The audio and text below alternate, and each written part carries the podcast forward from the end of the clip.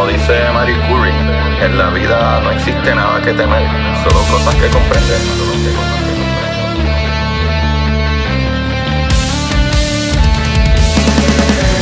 Recuerden correr y buscar la manera de aprender que más le divierta.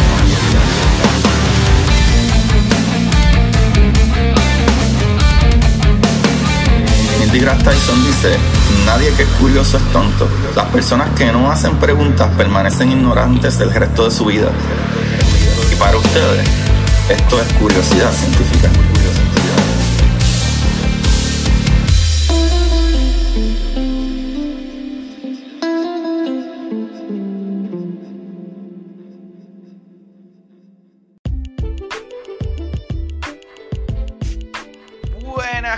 De curiosidad científica, nuevamente con ustedes su host Agustín Valenzuela, trayéndole las maravillas del universo hasta su oído.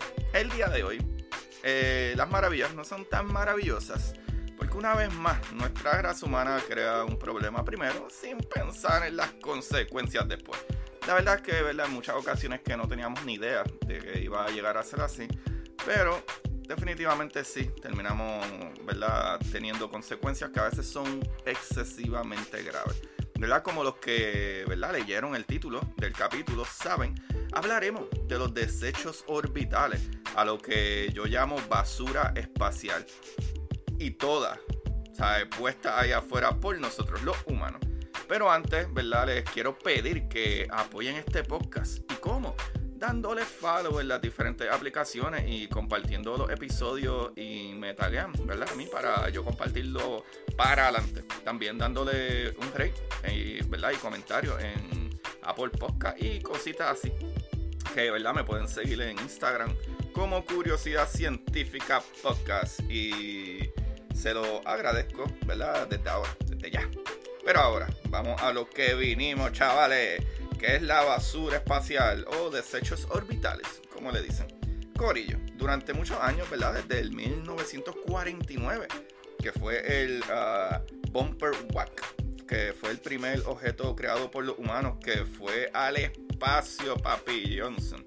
O sea, este logró subir a unos 393 eh, mil kilómetros, que esos son unas 244 millas que, ¿verdad? Dato curioso, los creadores eran ¿verdad? investigadores y científicos alemanes que se rindieron ante los Estados Unidos cuando acabó la Segunda Guerra Mundial. Pero, volviendo atrás, hoy día es bastante común enviar objetos al espacio e incluso tenemos, ¿verdad? Humanos viviendo ahora mismo en el espacio por más de 20 años. O sea, en la famosa Estación Internacional Espacial, el ISS. Pero hay un problema con esto, chavales. Nosotros no tenemos un plan muy o nada funcional de cómo recoger las cosas o los restos de todo ese equipo que está en órbita alrededor de la Tierra. Discúlpeme.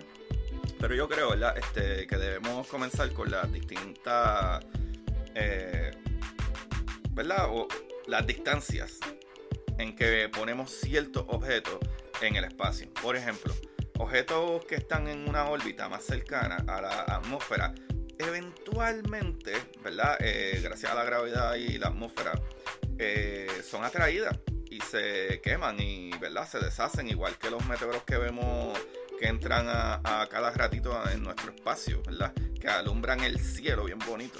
Hace un tiempo para acá, la misma NASA creó la idea de una vez eh, algún satélite o equipo en el espacio deje de funcionar, debería tener algún restante, ¿verdad? Como de combustible para poder impulsarse hacia la atmósfera, para que, ¿verdad? Se destruya.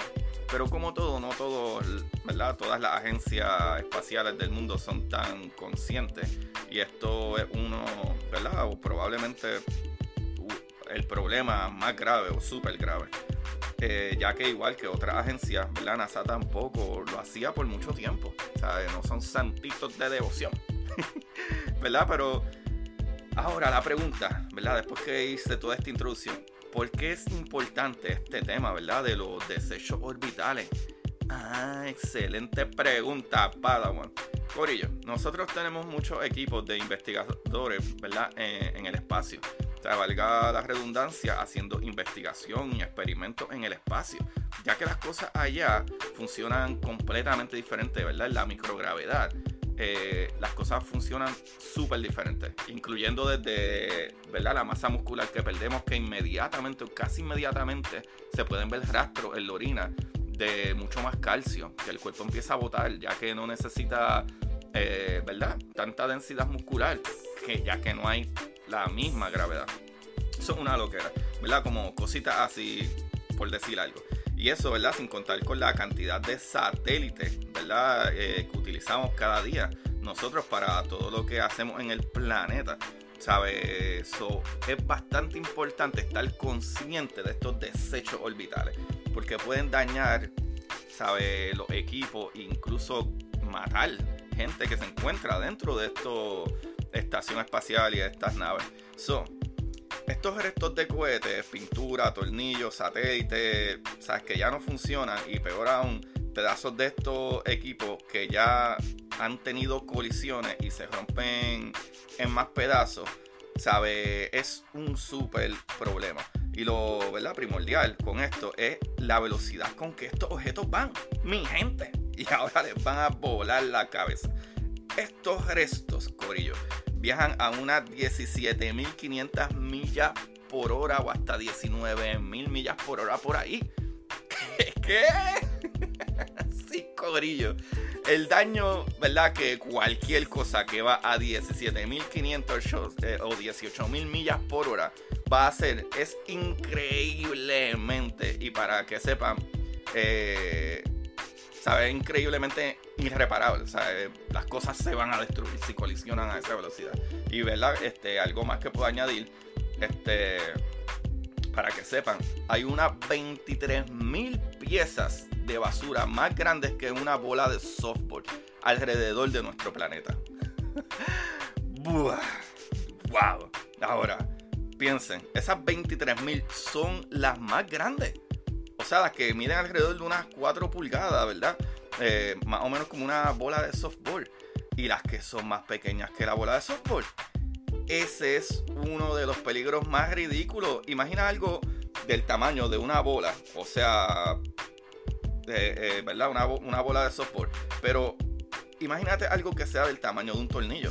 O pedazo de pintura congelado. O sea, que fuera, fueran del tamaño como de una bala y sabemos el daño que puede causar una bala a alta velocidad y ya mismo van a saber la velocidad de una bala comparada con la velocidad de estos objetos que orbitan.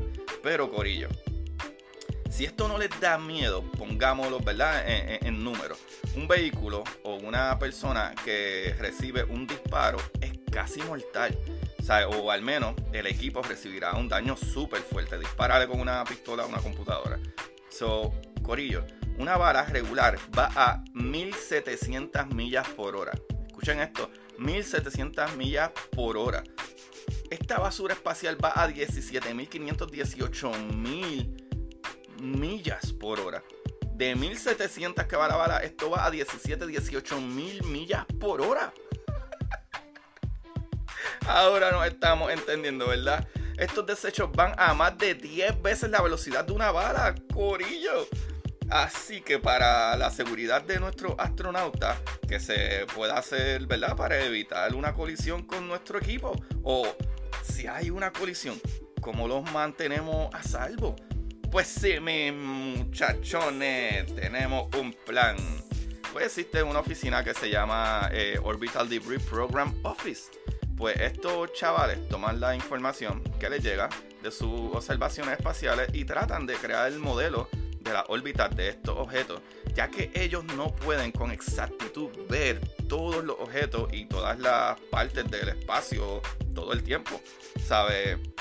El espacio es bastante grande, a pesar de que uno piensa que es pequeñito. En verdad es bien difícil estudiar todo el espacio todo el tiempo.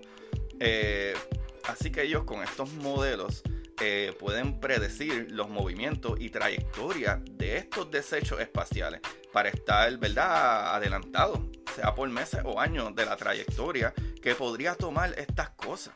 Ah, muchachones, esto es sin contar que tenemos eh, eh, naves llevando y trayendo recursos también y humanos.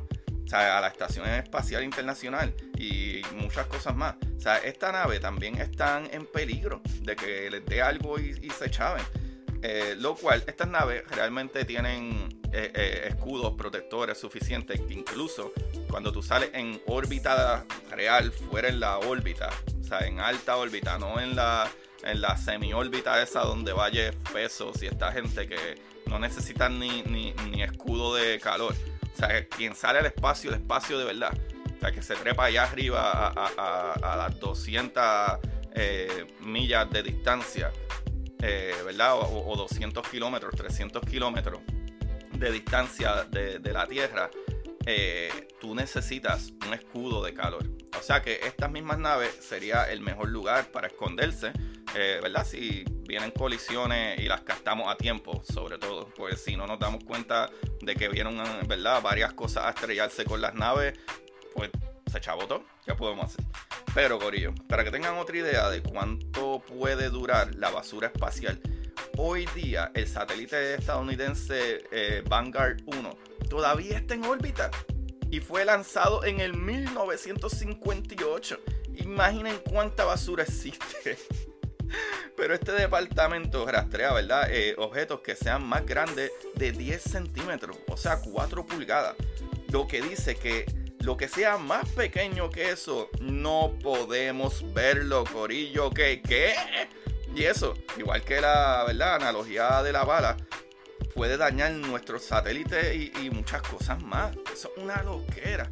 Así que hay unos 23.000 objetos que podemos rastrear pero existen unos cientos de miles de objetos que son, ¿verdad?, de alrededor de un centímetro, que no sabemos, Corillo.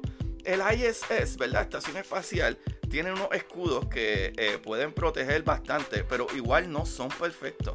Eh, otro problema de cómo se crean estos desechos espaciales es que algunos de estos equipos, ¿verdad? Eh, que dejan de funcionar, contienen todavía combustible en ellos, o sea, sean baterías cargadas o gases, lo que sea y en momentos pueden ser meses, un año o varios años y terminan explotando también. So, estos eventos crean, ¿verdad? Eh, décimas de miles de basura espacial. Una de las cosas más peligrosas todavía es cuando dos equipos grandes o satélites chocan uno con otro. ¿verdad? Como lo hacen los chinos deliberadamente, Corillo, muchas veces, ¿verdad? Cuando quieren probar su antisatélite o estrategia antisatélite enemigos, Corillo.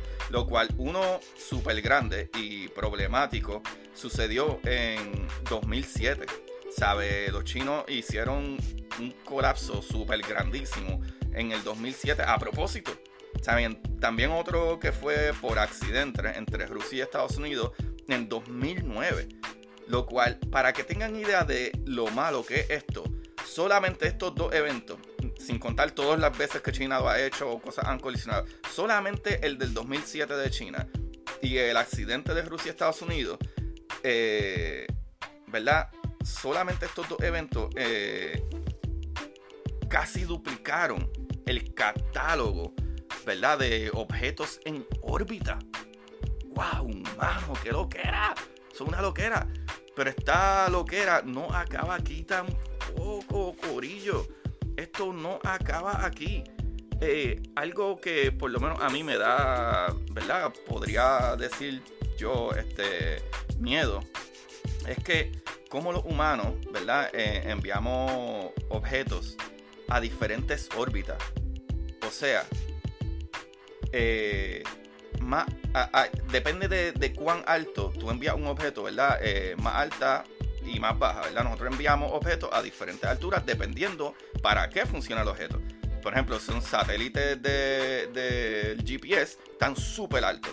Si es la Estación Internacional Espacial, está como a mediados, está como a 250 millas, ¿verdad? Como 400 eh, eh, kilómetros. ¿Sabes? hay diferentes órbitas. Pero les digo esto porque esta basura espacial que está a diferentes niveles y viajando a miles de millas en todas direcciones. ¿Sabes? Ahí está la clave. ¿Sabes? Esta basura espacial que está en diferentes niveles, o sea que tienes peligro en todas clases de niveles, hasta mil kilómetros de distancia.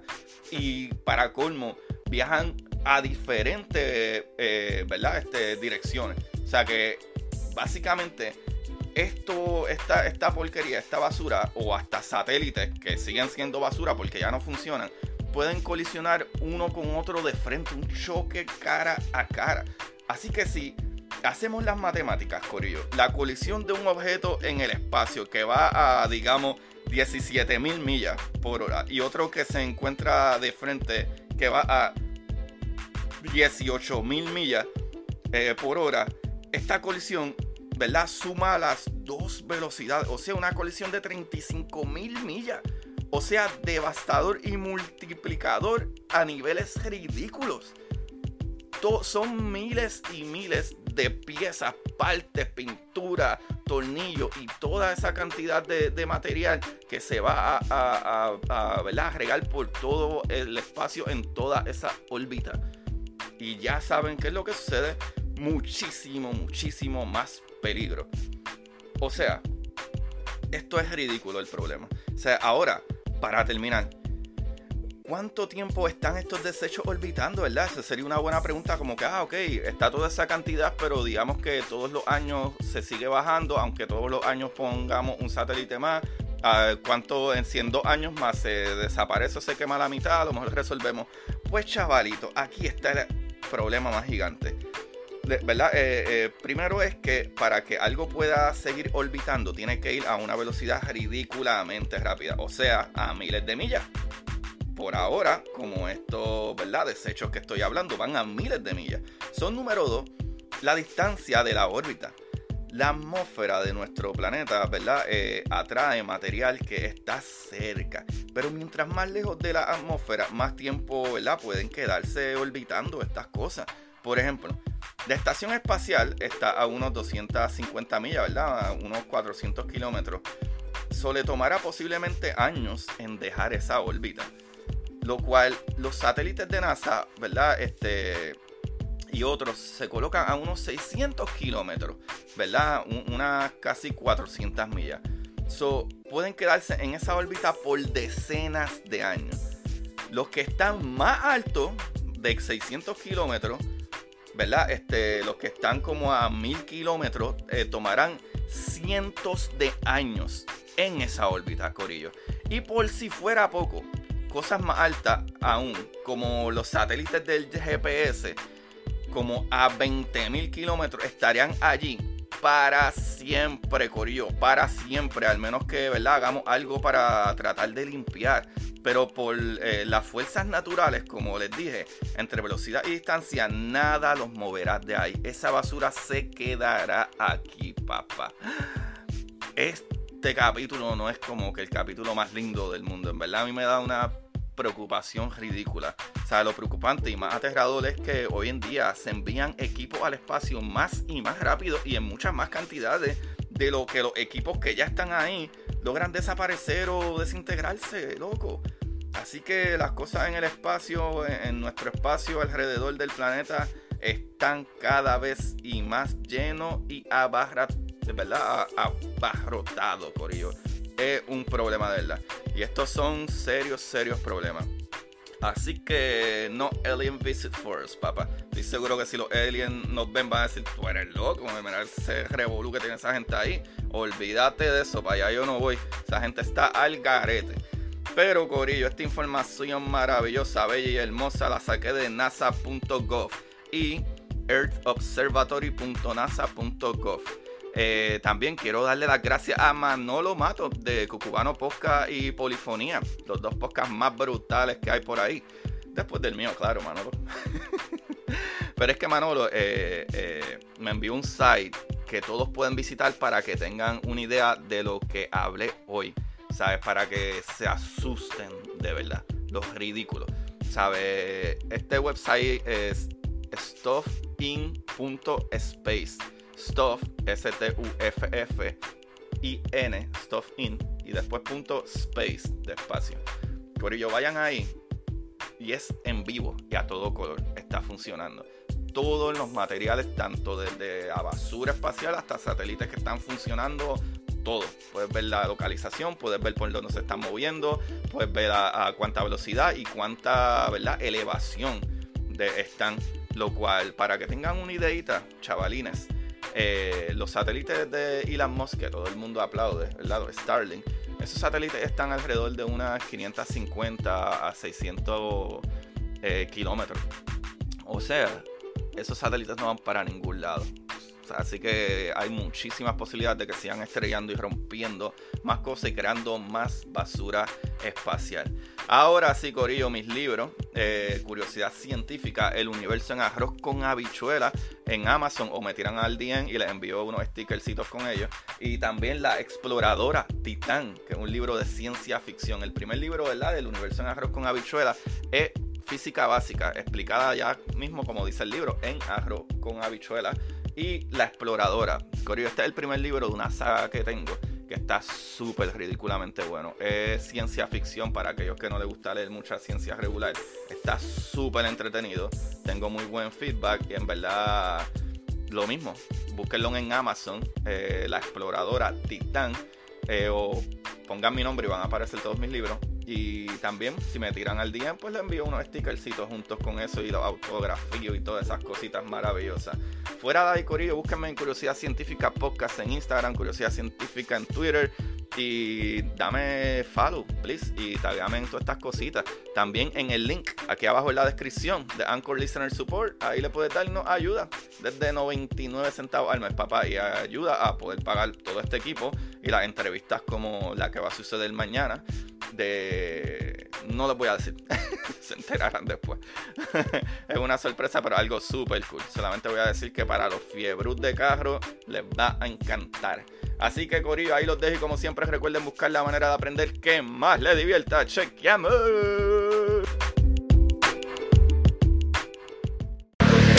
Y para ustedes, esto es curiosidad científica.